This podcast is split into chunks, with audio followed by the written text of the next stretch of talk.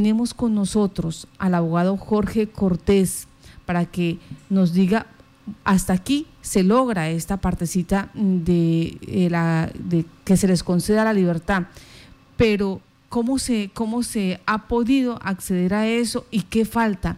Doctor eh, Jorge Cortés, muy buenos días, bienvenido a Contacto Noticias. Muy buenos días, Natica. Gracias. Muy bien, y pues contentos por la decisión que se tomó ayer por parte del juzgado primero penal municipal con función de control de garantías. Sí. Eh, esta, esta situación, doctor Jorge, vamos a hacer, eh, vamos a contextualizar en qué condiciones la fiscalía le imputó los cargos a ellos y por qué fue que se demoró tanto. Estamos hablando de más de 20 meses, casi cumplen los dos años de prisión. Sí, ellos fueron capturados el día 27 de noviembre de 2018 y la medida de aseguramiento se le impuso por el juzgado segundo penal municipal el primero de diciembre de 2018. Eh, A ellos les aplicaron una norma eh, que regularon, eh, eh, realmente se llaman GDO o grupos de delincuencia, de delincuencia organizado. O sea, se les aplicó una norma restrictiva que aumenta los términos para los procesos. Sí. a ellos se les dio esa condición de GDO o se les calificó, se les imputó el delito de concierto para delinquir como un grupo de delincuencia organizado. Pero en realidad, eh, Ferney Salcedo Leal, Jesús Leal Salcedo y los demás procesados, ellos lo que tuvieron fue la vocería contra una compañía petrolera que se llamaba en su época Pacífico y Rubiales, hoy Frontera Energy, quien tenía problemas de tipo ambiental con la comunidad, problemas de no inversión social, es decir, que no hicieron la inversión social que señala la ley del 1%. Igualmente, daños en las vías y deudas económicas con la comunidad, que incluso gracias a las gestiones de Fernández Salceo, que era, fue, fue elegido vocero por las comunidades de San Luis de Palenque y Jesús Leal Salceo y las demás personas, para que negociaran las deudas adquiridas por Pacífico y Rubiales, hoy Frontera de Energy, y, lograron que se le cancelaran a las personas de esa región más o menos 2.400 millones, una suma muy considerable. Así es decir, que sí existían motivos para que las personas protestaran con Frontera Energía. Obviamente que en esas protestas pues hubo actos que desmedidos. Uno no puede decir que se pueda estar de acuerdo con algunas situaciones donde hubo un policial herido y un conductor. Pero es que las protestas sociales se desbordan y pueden suceder esas cosas, ¿no? Pero la protesta social como tal está regulada en el artículo 37 de la Constitución Nacional y es permitida. Que yo puedo protestar, yo tengo derecho a protestar cuando veo situaciones injustas. Y como la situación era de deudas de dos años, deudas económicas, de problemas de tipo ambiental, destrucción de sus vías de acceso por parte de la petrolera. Me dicen acá, y adicional a esto, incumplimiento de la licencia ambiental. Ah, sí, es que uno de los motivos para que Ferney eh, se encabezara la protesta es que él consideraba, y muchas personas, que Frontera Energy estaba incumpliendo la licencia ambiental. Incluso hizo solicitudes por escrita previamente a cualquier protesta con el objeto de que se cancelara esa licencia ambiental por incumplimiento de la misma por parte de Frontera Energy. Es una polémica pues de tipo jurídico, pudiéramos decir, y una protesta social que tenía bastantes fundamentos.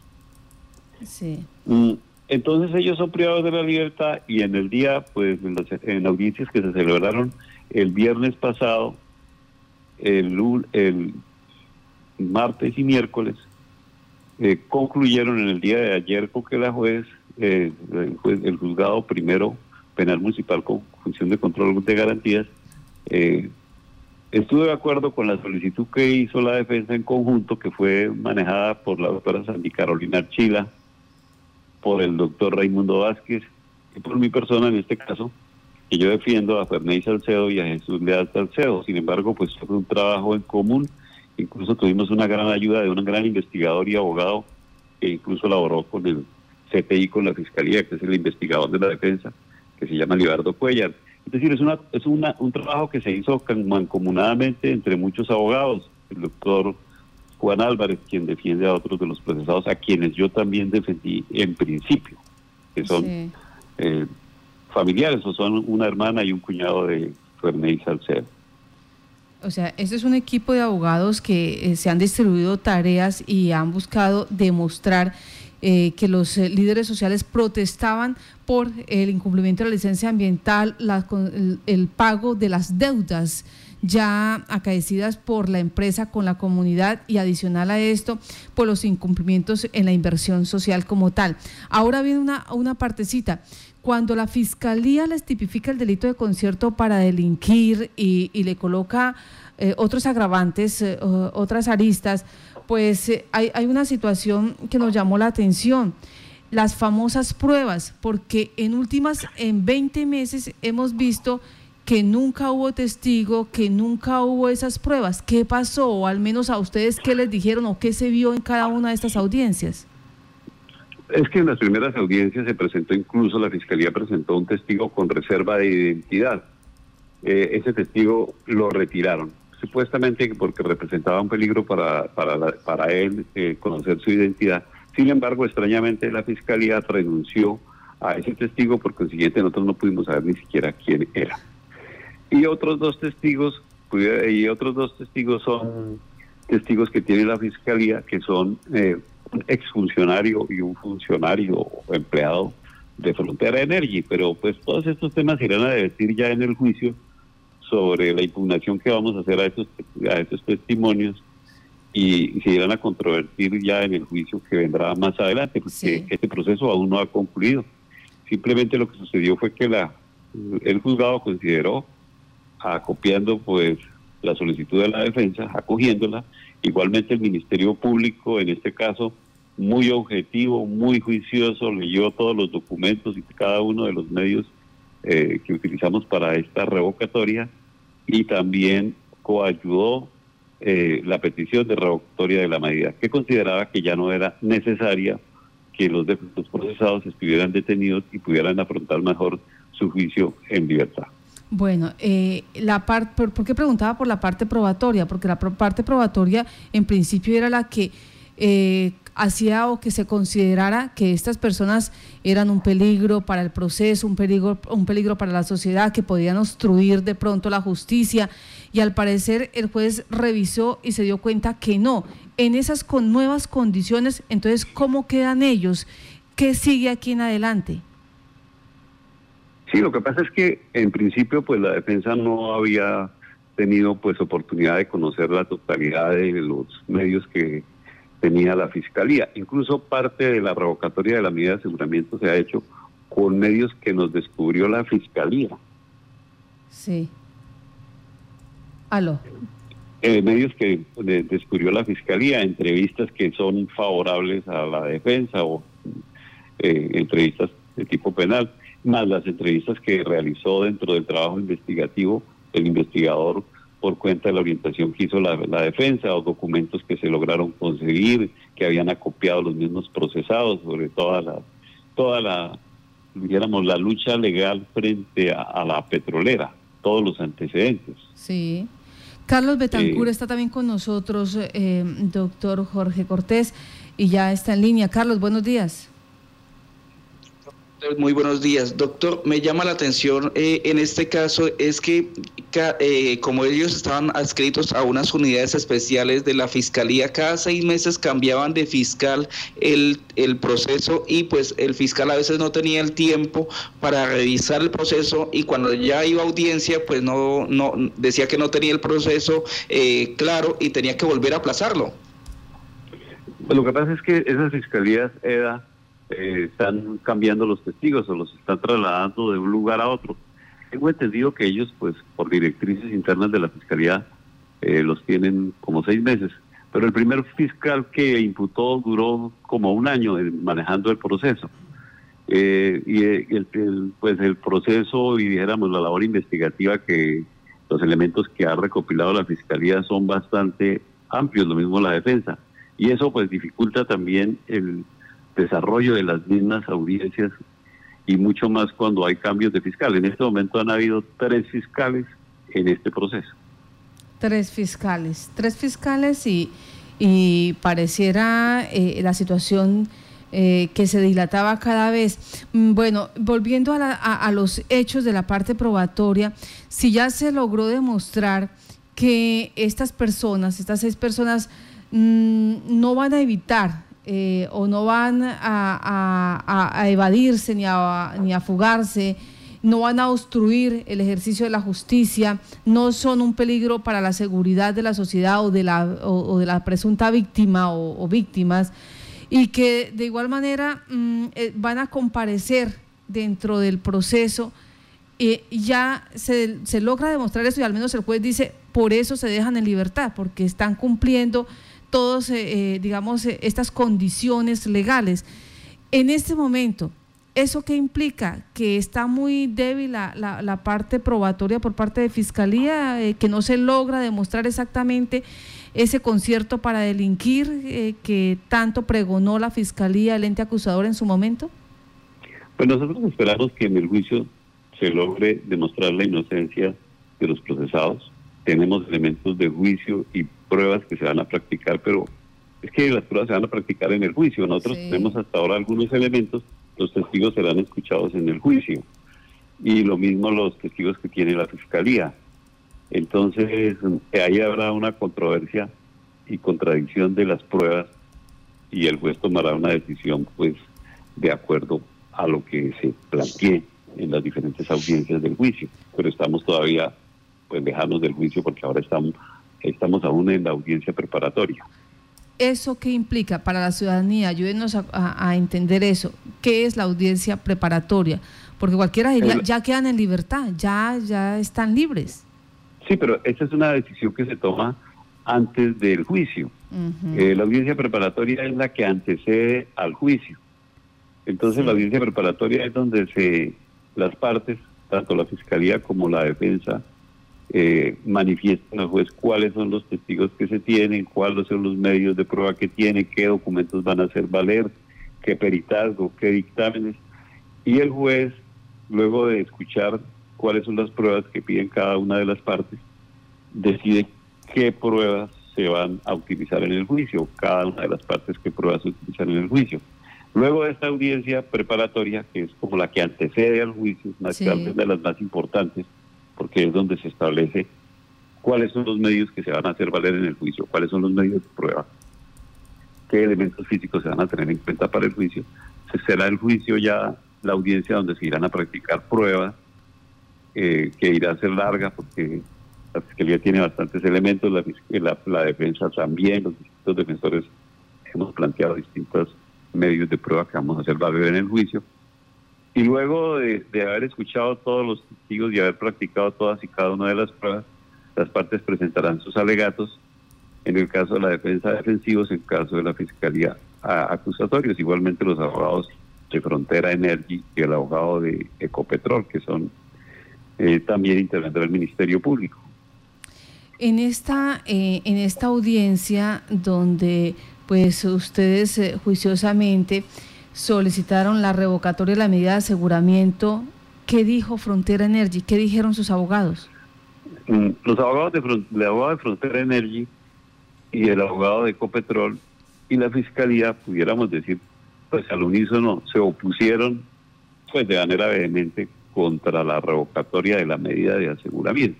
O sea, ellos querían que los procesadores, procesados continuaran detenidos, según ellos, porque representaban un peligro para las víctimas, eh, un peligro para la obstrucción de la justicia, y, y que consideraban que también podían amenazar a los testigos. Hechos que, de acuerdo a los elementos de juicio que presentó la defensa, no pudieron controvertirlos porque verdaderamente la defensa realizó un descubrimiento de muchos de los elementos que incluso van a, hacerse valer en el juicio, para demostrar que en este momento ya no era necesaria ni proporcional la medida de aseguramiento. Es que el artículo 250 de la Constitución Nacional y que tiene su desarrollo en otras normas eh, y en algunas normas de carácter internacional que tiene que ver con los derechos humanos, eh, dice que las medidas de aseguramiento pues no pueden ser permanentes, sino cuando se justifique y sean absolutamente necesarias. Lo que prima es la libertad.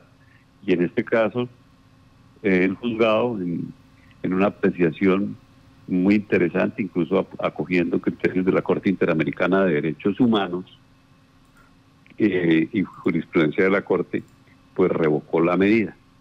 Eh, sin embargo, pues hay que aclarar que la Fiscalía y los abogados de víctimas interpusieron recursos, incluso por eso la audiencia fue algo prolongada. Ayer incluso interpuso el abogado de Frontera Energy recurso de reposición para que la misma juez revocara, situación que no se dio porque el juzgado no accedió a la, a la reposición, o sea, al recurso de reposición, pero entonces plantearon apelación de esta de esta de esta decisión del juzgado, es decir, ante la situación de que el juzgado revocó la medida de aseguramiento, ellos apelaron de la decisión y esta decisión irá al, juzgado del circuito de Yopal para que decidan en segunda instancia.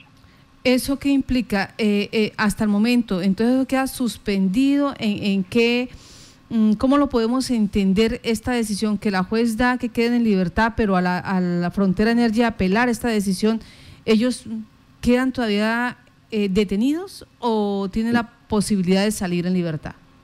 No, la, ellos quedan en libertad porque ya incluso eh, fueron ordenadas las boletas de libertad ante los respectivos establecimientos penitenciarios, cárcel de la Guafilla y cárcel de la Picota, donde se encuentra Ferney Salcedo.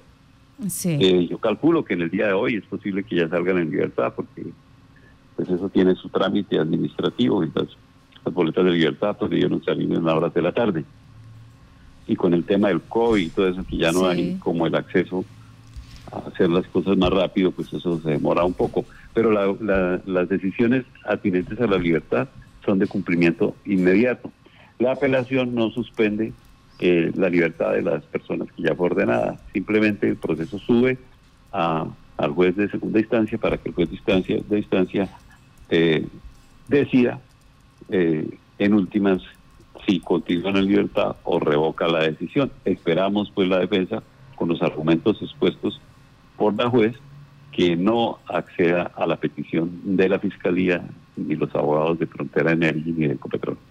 Ecopetrol, Frontera Energy, Fiscalía eh, están solicitando que se mantengan en la cárcel. Así las cosas, ¿quién es el que revisa este fallo en segunda instancia? Muy posiblemente el juzgado segundo penal del circuito.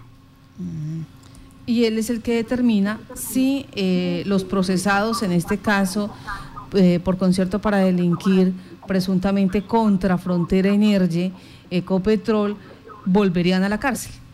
Sí, es decir, esa es una posibilidad, ¿no? Sí, ya. Este juzgado eh, segundo, ¿cuánto tiempo tiene para determinar cómo se manejan los plazos, los tiempos en este tipo de procesos? Pues esos, esos términos son relativamente cortos en teoría, pero como el mismo, la misma cantidad de procesos que se manejan en los juzgados eh, les dan prioridad a los procesos donde haya personas privadas de la libertad y la misma complejidad del caso, pues yo creo que esto se puede demorar algunos meses en, en decidir la segunda instancia. Doctor eh, Jorge Cortés, nos llama la atención porque nos están diciendo acá, pero es que esta decisión casi que empata con vencimiento de términos porque ya para el mes de octubre, tengo entendido entre el día 13 o 14 de octubre, ya se, eh, estarían vencidos los términos porque pues la Fiscalía no ha presentado, no presentó en su momento eh, varios, ¿cómo se llamaría esto? Varias situaciones del proceso para empezar a caminar el proceso, sino que dilató, dilató dilató y está, eh, y para la muestra un botón. Hasta ahora estamos aquí. Mm, sí, se podría pensar que hubieran podido tener posibilidad de que la defensa solicitara una libertad por términos. Eh, pero pues la revocatoria para mí es mucho más importante. Ya.